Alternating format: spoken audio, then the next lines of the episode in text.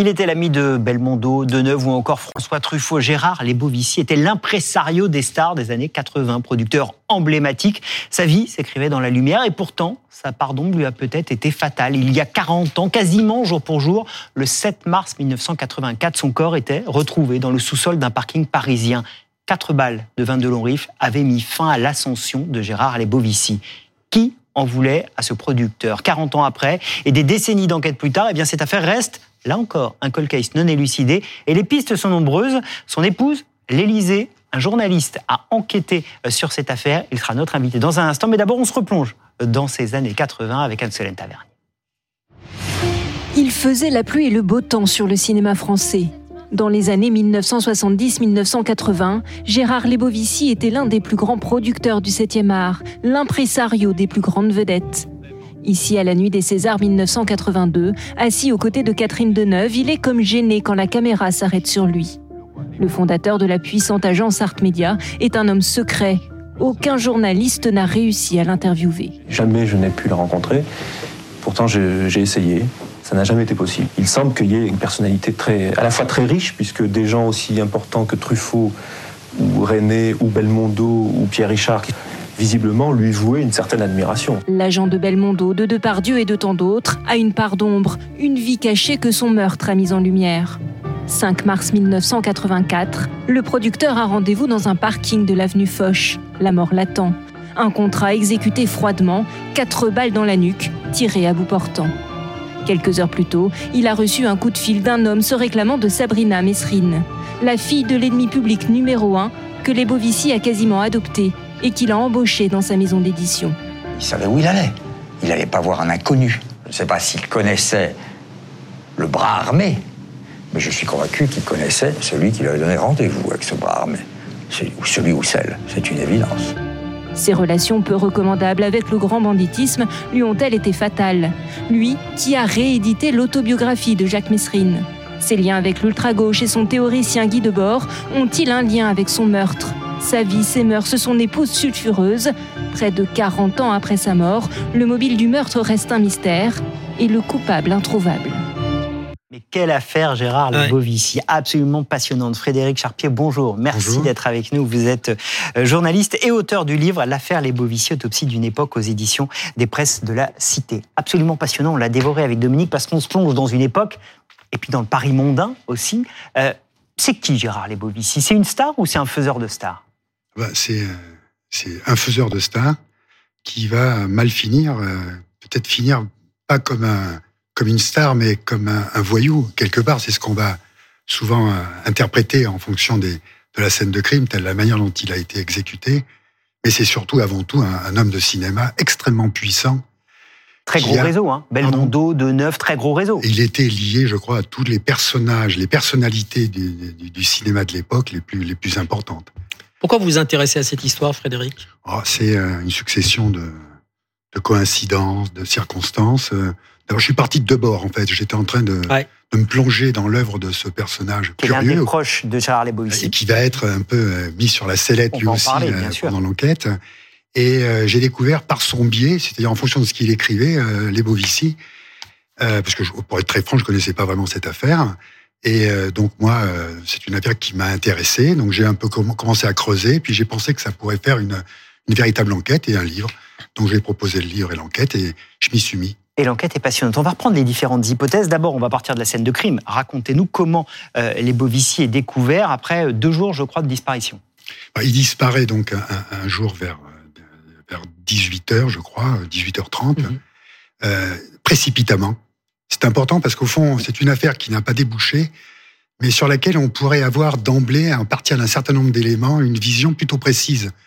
Parce que les circonstances sont très, sont très parlantes, on va dire. Donc il reçoit un coup de fil, il disparaît quasiment dans l'heure qui suit. on connaît son emploi du temps hein, de, de, ce jour-là, du 5 mars très précisément. Il y a le déjeuner au Georges V, il y a deux rendez-vous l'après-midi, puis il y a un coup de fil. Il y a ce coup de fil, c'est ça qui est déterminant, et surtout la manière dont il réagit. Il s'en va, il s'en va tout de suite. Hein. Quelqu'un l'appelle, il veut le voir. Et les Bovici, d'après ce qu'il dit, parce qu'il y a un témoin dans la pièce, euh, s'apprête et euh, souhaite le rassurer, rassurer la personne qui l'a appelé. Euh, ça veut dire le rassurer, c'est donc qu'il y a une inquiétude qui existe d'un côté et qui est connue de l'autre. En tout cas, il réagit de suite. Donc il s'en va, il annule un rendez-vous, ce qui est quand même euh, anormal, quand même, c'est un homme très important. Bon, il annule un rendez-vous qui était prévu, il prévient sa femme euh, qui sera peut-être en retard parce qu'il a prévu un, dîner qui était important aussi, parce qu'il avait prévu de revoir un vieil ami qui se plaignait de plus le voir. Donc c'était un dîner qui était important. Et pourtant, malgré tout, il annonce qu'il sera probablement en retard. Ce coup de fil, il vient pas de n'importe qui. En tout cas, il ne se revendique pas de n'importe qui. la personne qui appelle se fait, euh, fait passer, parce qu'on n'en sait rien si c'est vrai ou pas finalement, hein, euh, pour euh, quelqu'un qui appelle de la part de Sabrina, Sabrina Mesrine. Mais il dit Sabrina, il dit pas Sabrina. Rappelez-nous qui est Mesrine. Alors Mesrine, bon, c'est un, grand voyou et qui a eu droit à, à deux films récemment de fiction, qui est qui relate assez justement d'ailleurs l'histoire du personnage, qui n'était pas forcément un personnage très sympathique, Absolument. mais qui est devenu malgré tout une espèce de héros des temps modernes dans certains milieux, dans, et peut-être même au-delà aujourd'hui, j'en sais rien. Mhm. Mais à l'époque, ce qu'il faut préciser, c'est que euh, euh les Bovici étaient euh, un peu entichés euh, du personnage. Et euh, oui, il faisait travailler Sabrina. Du coup, et il, avait, il avait, quand, quand, quand, il a récupéré les, les, droits sur le livre, de, de Messrine, qui a écrit un livre, L'instinct de mort, qui a eu un certain succès à l'époque.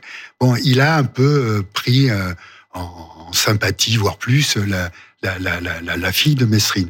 Peut-être par instinct paternel, on n'en sait rien, c'est possible, peut-être plus, on n'en sait, on sait pas plus. Toutes les pistes vont être étudiées. Alors, il y a deux bords dont vous parliez, il y a aussi évidemment l'épouse de Lebovici, Floriana. Alors, je veux dire femme sulfureuse, dites-nous un modèle quand même, avec des réseaux peut-être un petit peu complexes là aussi.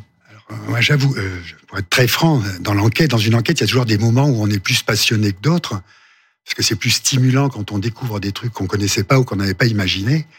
Et j'avoue que la découverte de cette femme, mais pas qu'elle, de tout un réseau de, de femmes italiennes.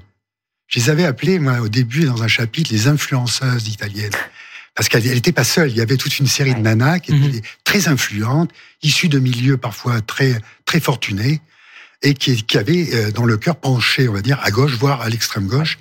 Et elle n'a pas été soupçonnée, faut dire les choses, mais comme j'ai rencontré les gens qui ont quand même dirigé l'enquête à un moment donné, elle, elle les agaçait, par les critiques qu'elle faisait à répétition. Elle, a eu droit, c'est l'expression que vous utilisez, je l'ai beaucoup aimé, à une visite de condoléances. Mm. Parce qu'il paraît que c'est ça que ça dit. Et racontez-nous le, meurtre, parce que euh, je suis de l'époque, hein, moi j'étais marré, j'étais jeune journaliste, mais le meurtre, le lieu, l'arme, racontez-nous ça. Ben, le, lieu, c'est le, parking de l'avenue Foch. Mm. C'est important. C'est là encore, comme tout à l'heure, il y a des, des éléments au début dans le dossier qui pourraient laisser penser, c'est ce que m'a dit d'ailleurs un policier à un moment donné, ça aurait dû, on aurait dû trouver ça tout de suite. On aurait dû élucider cette affaire tout de suite. Ça n'a pas été le cas. Alors pourquoi? Ça je, je, pense avoir une petite idée, mais bon, pour plus tard. Donc, euh, les personnes avec qui il a rendez-vous, enfin, la personne qui visiblement est accompagnée d'une autre personne, on l'entraîne dans un parking, le parking de l'avenue Foch. Alors, ce qui est intéressant, c'est qu'il se gare pas n'importe où. Il se gare dans un coin quasiment perdu, c'est-à-dire dans le parking, un endroit presque isolé. Quelque part comme si on voulait être tranquille pour bavarder, mais peut-être aussi dans l'esprit de certains pour qu'on mette du temps à, retrouver éventuellement mhm. le corps. Après, l'arme du crime, c'est un Herstal calibre 22, et la manière dont il a été tué, quatre, quatre balles alignées dans le dos, enfin dans la nuque, mhm. quasiment à bout touchant. C'est-à-dire, c'est pas, pas important, c'est quasiment à bout. Quelqu'un qui pourrait être dans la voiture ou euh quelqu'un qui pourrait, qui devait à mon avis être dans la voiture derrière, derrière le, À, l'époque, juste très très vite, il y a plusieurs meurtres commis avec des de l'orif. Il y a Jacques Perrou, le gendre de Madame Consboutboul. Il y a Dulcie September, la militante sud-africaine à Paris. Et cette arme, on dit que c'est vraiment une arme de professionnel. Curieusement, c'est pas très puissant, mais c'est-à-dire que celui qui l'utilise, il est tellement sûr de son tir qu'il se moque d'avoir une arme puissante ou pas. Vous avez raison, d'autant qu'il aligne son, tir en fonction de l'appui-tête. J'ai discuté avec des gens qui connaissent les, techniques de flingage, on va dire. Donc il, est, il, est, bien aligné. Donc les quatre tirs sont bien alignés. C'est pour ça que ça fait quasiment des tirs de. Mais surtout, vous avez raison, c'est pour une autre raison. D'abord, c'est pas très bruyant. Et puis surtout, ça fait moins de dégâts. Imaginons qu'il ait utilisé un gros calibre on aurait sans doute vu des morceaux de cervelle et de sang et des bovicis sur le pare-brise. Ce n'est pas le cas. Il a été tué discrètement, quasiment sans bruit, dans un lieu isolé. Et dans ce livre, vous évoquez toutes les pistes possibles, la dette de jeu, on parle même de l'Élysée.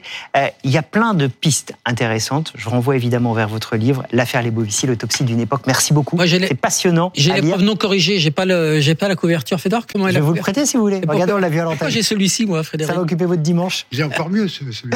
Un grand merci, Frédéric, d'être venu sur le plateau. Euh, d'affaires suivantes.